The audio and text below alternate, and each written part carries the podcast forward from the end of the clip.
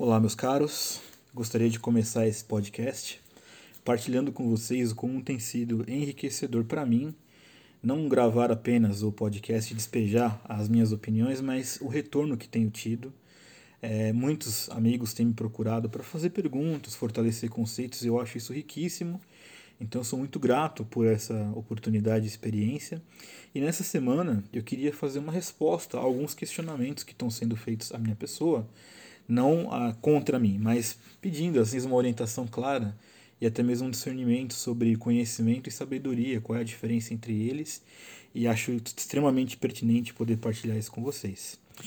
Para poder fundamentar esse podcast e, e, o meu argumento, né, eu recorri a uma leitura oriental de um autor que eu já partilhei com vocês, que é o Lao Tse, só para a gente relembrar rapidamente aqui, que foi um grande filósofo, né, e escritor da China antiga, muito proeminente nos impérios ao qual ele fez parte, renomadíssimo, né, um autor conhecido pelo livro Tao Te Ching, que para muitos é o compêndio filosófico mais rico da China. Então era alguém que tinha uma expressão, embora eu não concorde é, integralmente com tudo que ele escrevia, né, graças a Deus a sabedoria do cotidiano me ensinou a ler alguma coisa, extrair o que eu entendo que é útil e não levar em consideração aquilo que eu entendo que não faz sentido para minha realidade. Então, peguei uma frase do Lao Tse que para mim faz sentido, tem todo um contexto e acho que é totalmente aplicável e eu queria ler com vocês e fundamentar a minha argumentação. Então vamos lá, abrindo aspas. Para ganhar conhecimento, adicione coisas todos os dias. E para ganhar sabedoria, elimine coisas todos os dias. Fecha aspas. Muito bem.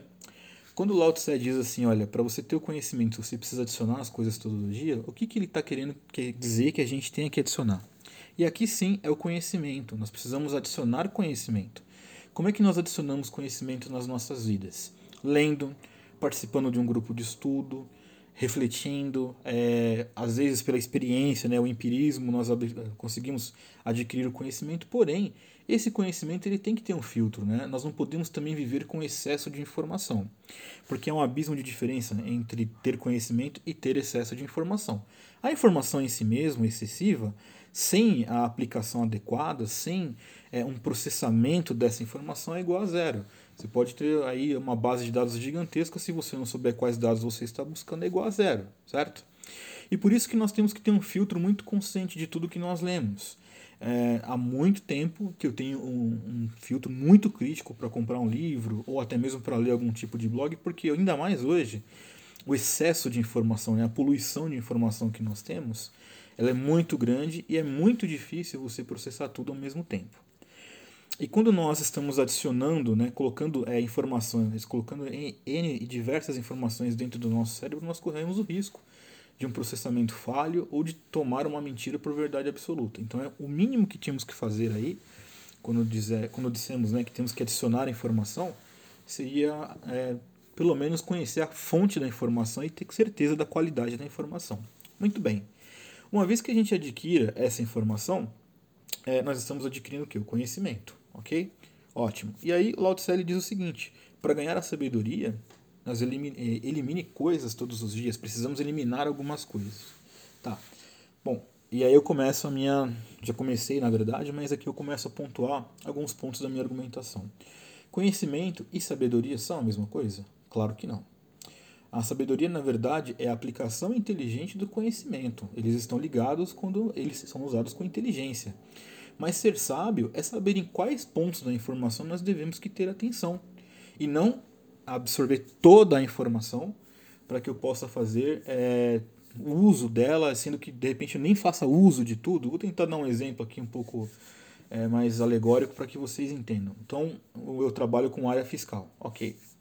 Dentro da minha realidade, eu não trabalho tanto com impostos quanto o IPI, que é o imposto de atividades industriais. Ok. É, faz sentido eu comprar 10 livros de IPI e decorar todas as regras do IPI? Não faz sentido. Para minha realidade não faz sentido. Pode ser que faça sentido para uma outra pessoa que trabalhe nessa área especificamente. Então é, eu preciso ter um filtro da informação e sim, tirando do meu, do meu radar aquilo que não faz sentido para minha vida e no fim colocando tudo em curso prático. Se eu posso dizer para vocês assim, é, o que, que isso pode trazer para as nossas vidas, eu preciso ler, eu preciso ter informação, eu preciso estar com a mente aberta para aprender mais da vida. Mas eu também preciso me conhecer e entender qual é a minha realidade de vida para saber aquilo que é aplicável ou não é aplicável para minha vida. Eu vou te dar um exemplo, até o exemplo que eu citei aqui no começo, lá, o do Lao Tse. Ele tinha uma orientação de religião budista, que não é a mesma minha, e respeito que não seja, né?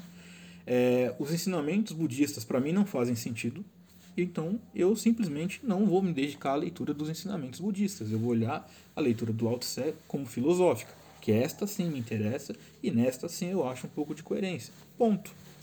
Então, quando nós adicionamos o conhecimento, processamos o conhecimento e em seguida eliminamos aquilo que nós não faz sentido para gente, aquilo que nós não deveríamos carregar e nem perder tempo, né, lendo, ou escutando ou processando, é nesse momento que a sabedoria entra. Então, eu recomendo isso, que você tenha na sua prática esse discernimento, adicione informação, processe a informação, elimine aquilo que não é realmente útil para você e de repente a sabedoria ela vai surgir para você. Porém, é, se eu posso fechar esse pensamento aqui e que eu sugiro para vocês, que além de você ter esse encontro com a sabedoria, o que vai é, solidificar a sabedoria na sua vida é você fazer um bom uso dela. Quais são as minhas sugestões para o bom uso da sabedoria?